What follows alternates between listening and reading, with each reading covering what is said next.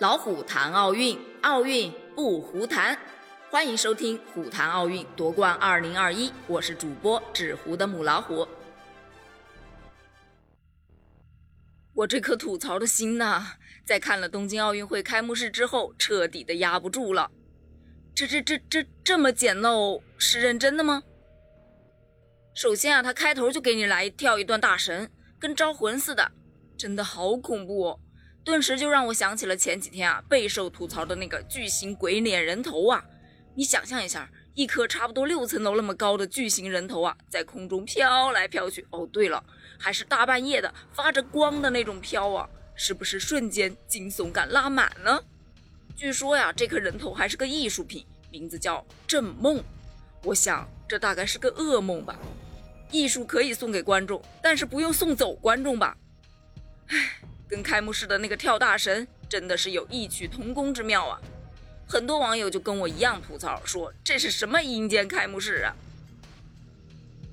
紧接着呢，就是一段迷惑表演，一群人呢扛着木头在桌子上、桌子下跳着踢踏舞啊、甩手舞啊等各种舞种。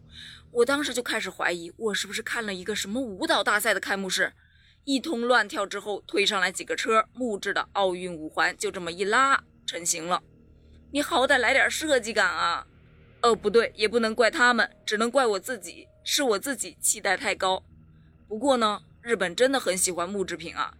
前几天啊，那个高达十米的巨型牵线木偶，号称搬运幸福之旅的那个艺术品啊，也是把我吓得够呛啊。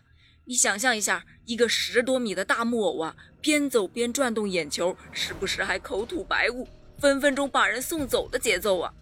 你想搞这种巨型人偶，你整个奥特曼它不香吗？艺术可以接地气，但不可以接地府啊！